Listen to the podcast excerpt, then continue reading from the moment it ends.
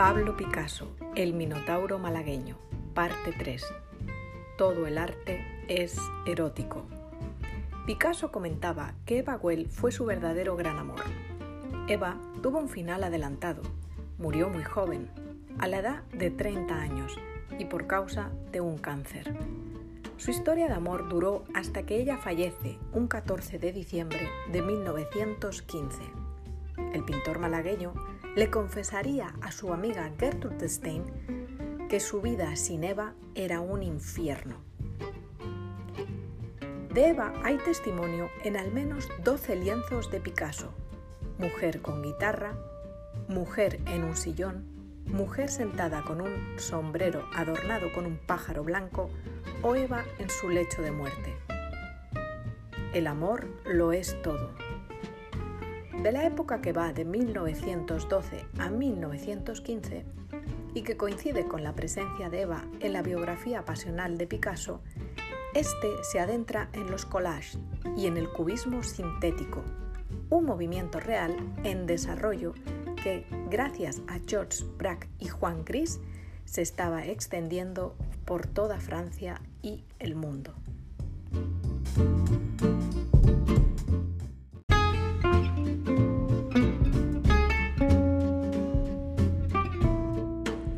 Críticos, científicos, matemáticos y entrometidos quieren clasificarlo todo, marcando fronteras y límites.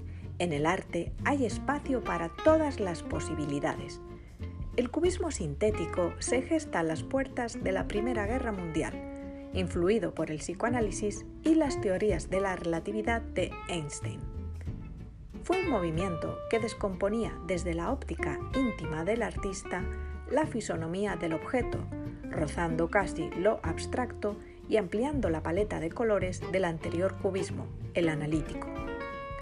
Picasso le dio el cariñoso apodo a Eva de Majoli, mi pequeña joya. Este lema aparecía en los cuadros que Eva le inspiraba. Tenía un halo misterioso, era menuda, dulce y atractiva. Parece ser que su verdadero nombre era Marcel Humbert. Sin embargo, Picasso prefirió llamarla como la primera mujer que existió en la Tierra, Eva. Picasso descubriría Eva gracias a su amigo, el artista Marcuse.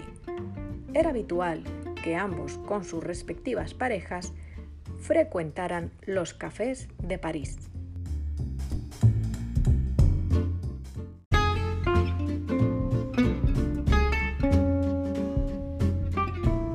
Cuando en 1911 acontece el robo de la Gioconda del Museo Louvre, Picasso y Apollinaire son detenidos por la policía. El pintor y el poeta tenían antecedentes por pequeños hurtos.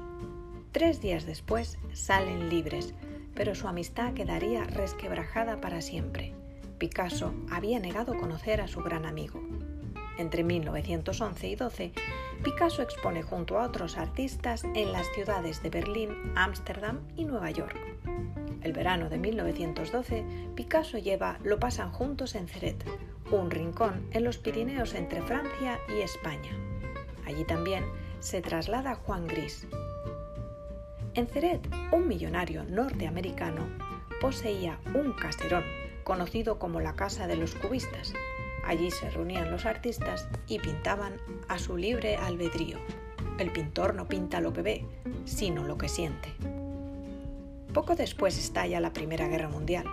Muchos amigos artistas de Picasso se alistan, pero Picasso no quiere participar. También coincide que Eva cae enferma, contrae tuberculosis, más tarde desarrolla cáncer y también fallece el padre de Picasso. Otro hecho importante que marca este año es que se detiene a Vincenzo Perugia, un antiguo trabajador del Louvre. Él había sido el autor del robo de la Gioconda.